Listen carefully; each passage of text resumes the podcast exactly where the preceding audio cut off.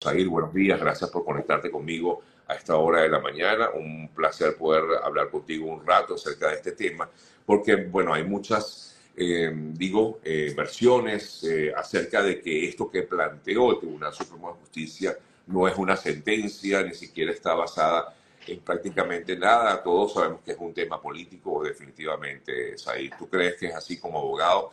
Que eres abogado además binacional porque trabaja tanto eh, o conoce pues las leyes de Venezuela y es abogado también en Colombia. Buenos días, Said. Hola, Sergio. Gracias por la invitación. Y sí, eh, eh, efectivamente nos encontramos ante una situación muy compleja, sobre todo porque el Tribunal Supremo de Justicia ha sacado una decisión basado, eh, además, en una situación que yo creo que es un delito. Yo creo que la calificación que hizo María Corina Machado el día de ayer de que se trataba no de una decisión, sino de un acto delincuencial, es absolutamente correcta.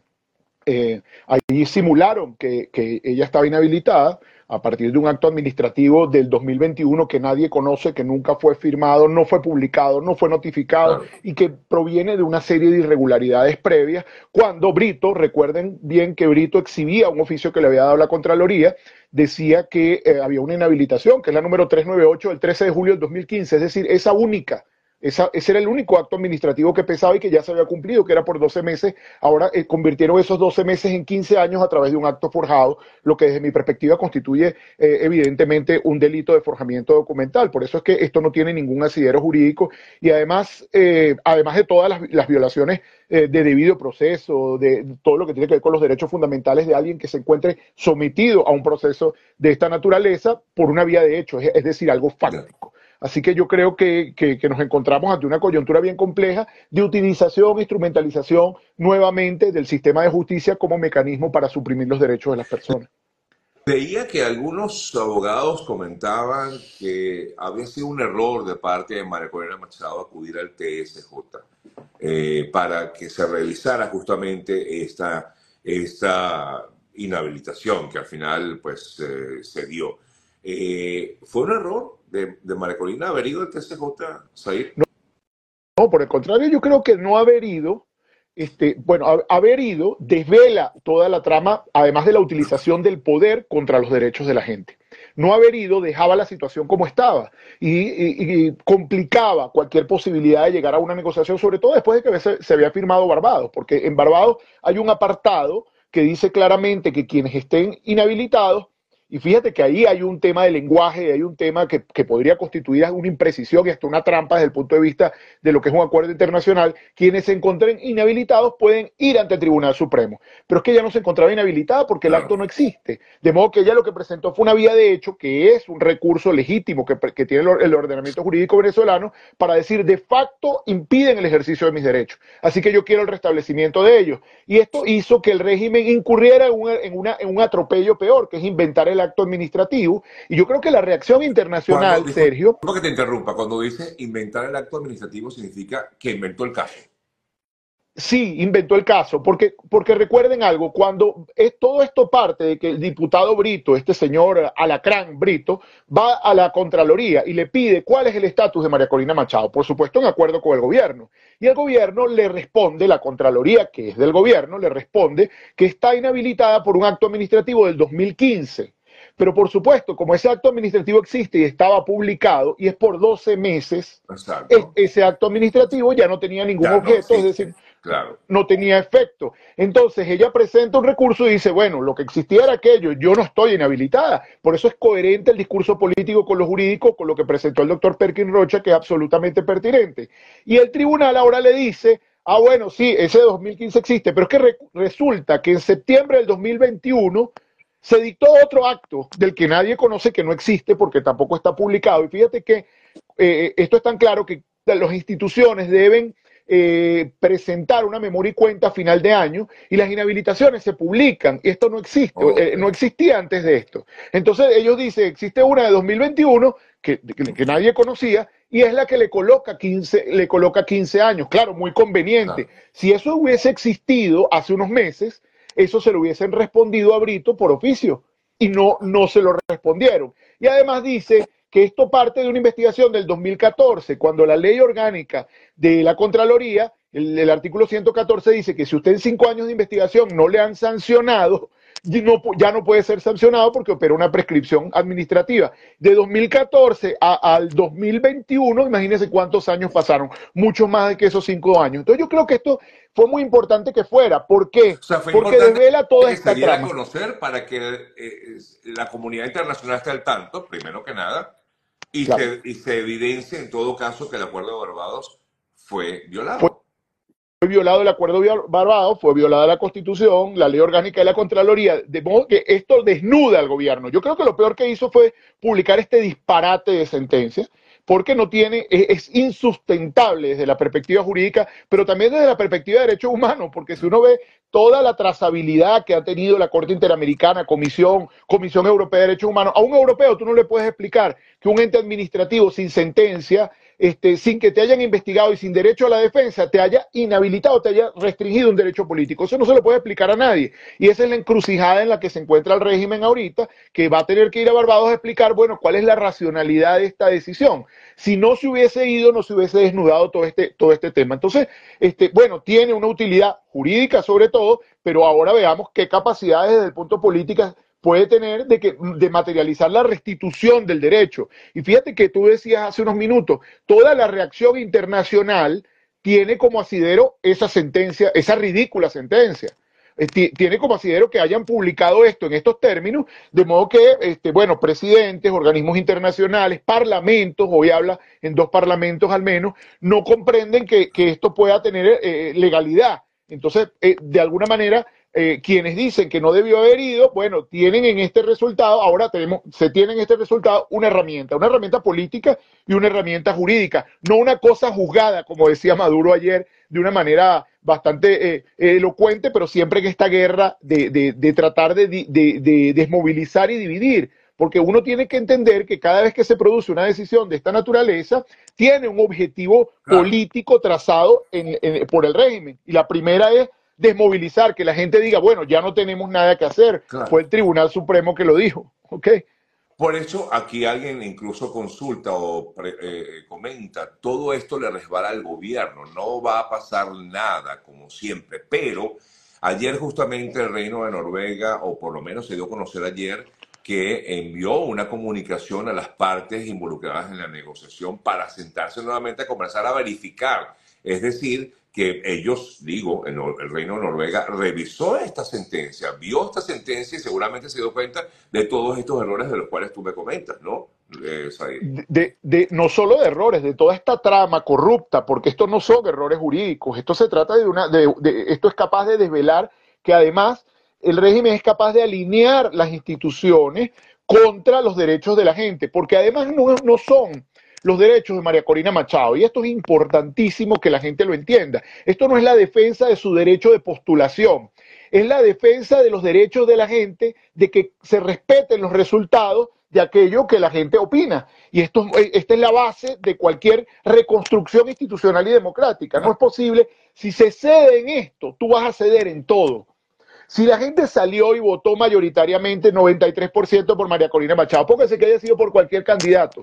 No lo vean como María Corina Machado, véanlo como quien sea. Y usted, y usted no hace el esfuerzo desde el punto de vista nacional e, e internacional de hacer valer esto, usted no tiene forma de reclamar ninguna eh, elección posterior, ni ninguna eh, eh, posibilidad de que cuando se acceda al poder, hacer valer la elección. Entonces, esto es un punto álgido, esto es un punto absolutamente fundamental para la restitución de los derechos y para reencaminar al país. Esto es un punto de honor para los venezolanos. No es, son los derechos de María Corina Machado, son los derechos de todos los venezolanos. Pudiera en todo caso eh, de llegar a darse nuevamente esta reunión con el equipo de las negociaciones en Reino de Noruega, en Barbados o donde sea, eh, puede revertirse esta decisión tomada por el TSJ a pesar de que ellos ya dijeron que no iba a haber ninguna, no se iba a revertir ninguna decisión. Claro, esto requiere voluntad política. Revertirse, por supuesto que se puede. Este, ayer yo veía que pusieron, a, por ejemplo, a Héctor Rodríguez, una persona que no maneja temas jurídicos ni, remotamente, y ayer Maduro. El equipo negociador, creo que por eso es que habló él. Sí, por eso habló él, y además a decir a, Maduro decir que era cosa juzgada. Bueno, yo les invito a que revisen toda la, jurisprudencia que ha sentado la, la, sala constitucional en Venezuela de revisar sentencias de las otras salas, incluso de la sala plena, por abocamiento y hacer de oficio anular una sentencia de la otra sala. Así que la vía, por lo menos la jurídica, existe. Si hay voluntad política, lo puedes conectar con la jurídica.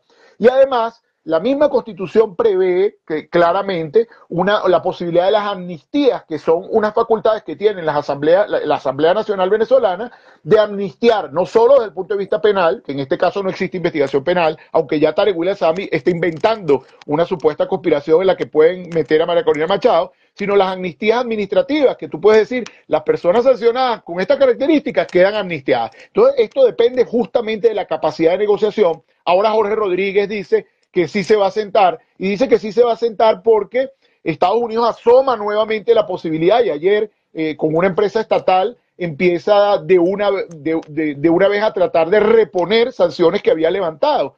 Este, entonces, eh, eh, no puede, los Estados Unidos no puede de manera permanente decir va a haber consecuencias, va a haber consecuencias si no hay una consecuencia.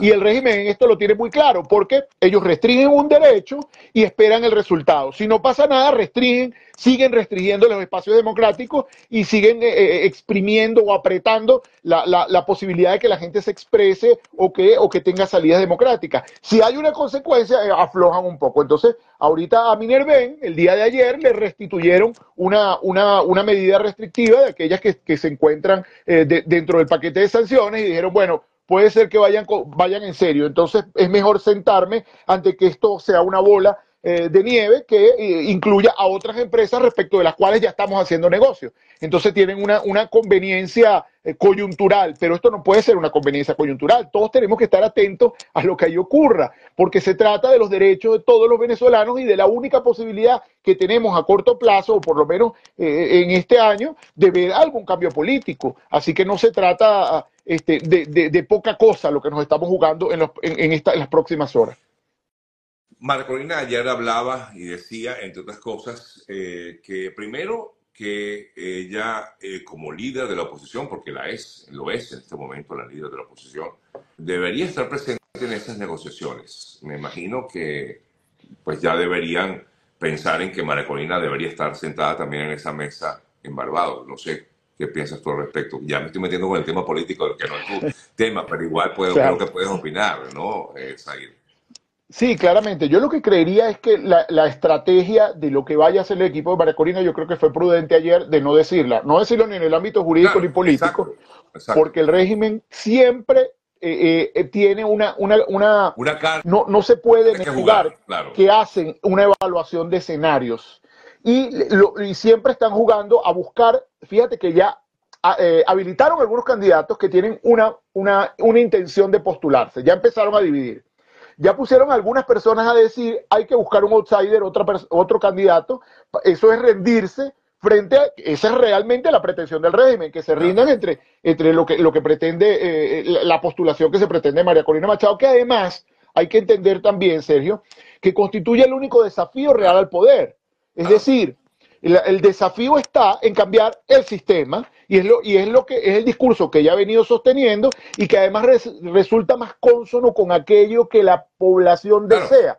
Porque si uno hace un monitoreo... la única capaz en estos momentos de, derrotar electoralmente al régimen es María Pero no, no lo vea solo derrotar al régimen, es cambiar el sistema. Es decir, este estado de cosas, este estado de cosas al que hemos llegado de deterioro institucional, de ausencia de separación de poderes, de destrucción del aparato productivo, etcétera, tiene en ella la posibilidad de, que, de que se retomen algunas, algunos principios elementales del Estado democrático, que no lo ven en otros candidatos. Entonces, es un, es un real desafío al sistema. Así que eh, eh, de ahí también la importancia de que este, no caer en la trampa que, de que algunos ya plantean, de no defender el resultado y que venga alguien designado, etcétera, que pueda, que, pueda tomar. Pero ella decía, e insistía, disculpa saber que te interrumpa, ella insistía en que no va a haber candidato sustituto.